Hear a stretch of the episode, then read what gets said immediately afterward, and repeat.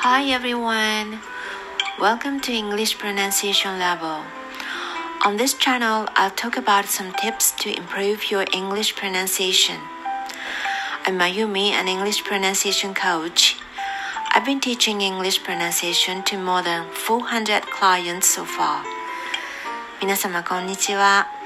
こちらのチャンネルでは英語発音指導士の私富澤真由美が英語の発音に関するあれこれをなんとなくお話しさせていただきます。はい、えー、4回目の今日はですねえーと英語を英語らしく話す時の心構えメンタルについてお話をさせていただこうかと思います。今日もね具体的な音にまだたどり着かないんですけれどもあの 4, 4回目なんですよね。なので 1, 1回目から3回目 First, Second, Third Steps の方も、えー、ぜひ聞いていただきたいと思うんですけれども、えー、この3つのステップが終わった後ですね。こちらがもう準備できたよってなった後今度いよいよ声を出し始めるんですけれども声を出す時にですねあのこの声とメンタルっていうのはとっても関係が深いんですよね。なのメンタルってとっても大事なんです。気持ちが萎縮してしまうと思うように声って出てこないんですね皆さんもあのこう緊張した時にうまく声が出なかったとかね経験があると思うんですけれどもそして、えー、英語と比べると日本語っていうのは胸の辺りで呼吸をしてで声が出てくるのも胸の辺りからなんですよね。で言葉も口先でどちらかというと口の先の方で言葉を話すので音自体が小さくって英語と比べるとあまり響かないんですよね。でさらに気持ちが萎縮してしまうとさらにもっともっと声が小さくなってき取れなくなってしまいます。なのでなんとなんと日本人の英語が通じない理由の一つに声が小さいというのがあるんですね。はい、あのえー、そんなことって思うかもしれませんけれどもこれはねその事実なんですよ。なのであのまず最初のアドバイスとしては大きな声で話しましょうっていうことです。はい、もう本当にえーっていう感じなんですけどね。で、あのもう一つね、こう日本語話者の方はその今言ったように呼吸が浅くって声があまり響かない話し方を普段日本語でしているので、まあ、それと同じような発声の仕方で英語を話すと、まあ、通じにくいわけなんですがもう一つね、うん、欧米人の方って日本人と比べると背の高い方が多いですよね。ね、あのだいぶ身長差ありますが背が高い方からすると自分よりだいぶ背の低い人が話してる声って聞こえづらいんですって、うん、これ背の高い人から聞きました。であの体をねギューってかがめてその背の低い方の方の、えー、口元に耳を持っていかないとなかなか聞こえてこないというのがあるらしいのであの、まあ、声が小さいわ背は低いわであの身長差があってね相手の耳まで距離があったりするとやっぱりこれも聞こえづらい原因の一つになるんですよね。なのであの特に日本人小柄な方は意識して声を大きく出すようにしないとなかなかね通じにくいと思います。通じる以前の話ですよね。聞こえにくい。あともう一つ私は理由があると思っていて、えー、それはね特に日本人の方は特に女性はですね話す時に手で口を覆う癖がありますよね。これ理由の一つじゃないかなと思うんですよね。あの今もみんなマスクしてるからあれですけどそうじゃない時もなんか楽しくて笑う時もあと恥ずかしい時も手で口を覆う癖がある人多いと思うんですね。でこれはまあ人前で口を開けない方がいいっていう日本文化が影響しているので、まあ、このね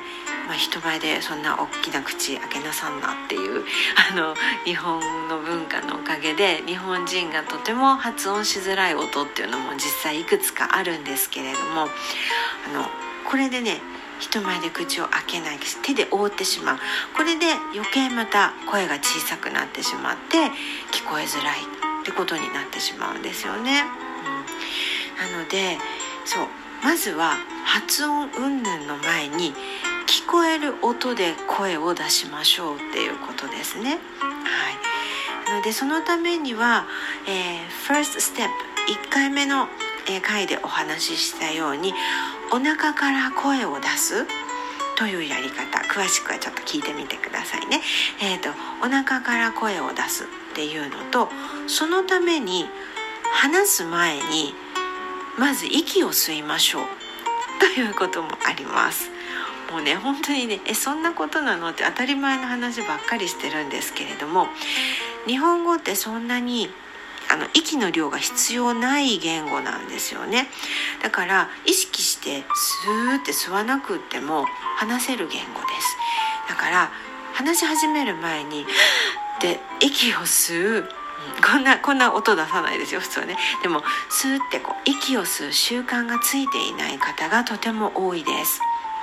英語を話す時にはまず息を吸う。これすごく大事なことなので習慣にしてください。でその時もね日本語を話す時のように空気を胸の辺りに溜めてしまうとどうしても胸式の発声になってしまうのでしっかり吸った息をお腹の方に溜めるように意識してみてください。あのもちろんね人体の仕組み上そんなことはありえないんですけれどもイメージです。イメージしてみてください。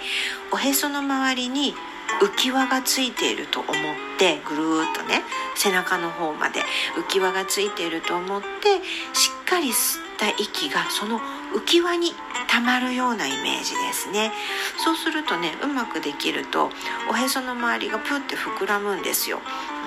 そこそこでね、うん、そこに息をためてで息を出す言葉を出し始めるところもそのおへその周りあたりから息を送り出すようにしてみてください。でそれプラス、えーと、3日目かな？3日目でお話しした口の中の使い方も気をつけてもらってでよく響く声で話す。そしてメンタル的にも萎縮しないで話す。うん。これでだいぶ聞き取れる声が出せるようになるんじゃないでしょうかね。あとね、まあ、これだけで終わっちゃうとえそれだけってなっちゃうと思うのでもう一つお話しするとあの自己主張を恐れないというメンタルもしっかり持っていてください。はい、あの欧米の方たちの場合はあの自分の意見を人前ではっきり言うそして理由もつけてちゃんと説明をするというトレーニングを幼稚園の頃から受けています学校の授業でもショーテルというね授業があってあの自分の意見をきちんと人前で話すというねトレーニングを受けているんですね。で最近ね日本の中学校でも教科書にそういった項目がちらほらと、えー、出てきました。はい。なんですけれどもまだまだ小学生の頃ね、あの理由をつけて理論的に説明をするというねそういう発表なかなかね習慣づいてる子はいないんじゃないかなと思うんですけれども、はい、なので自分の意見が人と違っていても恐れないではっ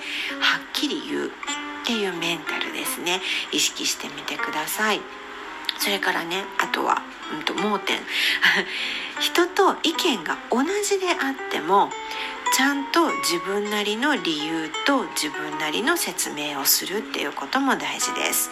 あの意見が同じでもね理由はもしかしたら違うかもしれませんよね。であちらの方って、えーと「because because because」ってとってもよく使いますよね。これはちゃんと理由を説明する習慣がついているからなんですよ。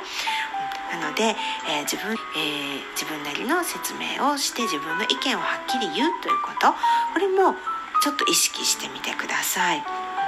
あのこれをやらずにえ、I think so too とか Me too だけで乗り切ろうとすると本当にあの自分の意見のない人だと思われてしまってちょっとねその場にいないことにされてしまうこともあるんですね。これ私実際にねあの自分のではないんですけれどもあの経験があるんです。あのその場にいないことにされてしまった方をあのその経過を見たことがあるのであのそれはねあ良くないことなんだなって思ったので、えー、そうですね、えー、まずメンタルから English speaker の方たちに近づいていくっていうのがね大事かなと思います。なのであ今日もまとめてみましょうか。そうですね。英語を話す前に息を吸う。これこれちょっと大事なポイントなのでちょっと分かっていただきたい、はい、英語を話す前に息を吸いましょう。そしてそうですね。自己主張を恐れないということですかね。はい。あのこれで話し始める前の準備は整った感じがしますあの次回からはあの音の話ができるといいかなと思っています So that's all for today. Thank you very much for listening to this program. I hope I could talk about any specific sound tomorrow. So please be careful about heavy rain. Stay safe and stay healthy. See you next time. Have a nice day.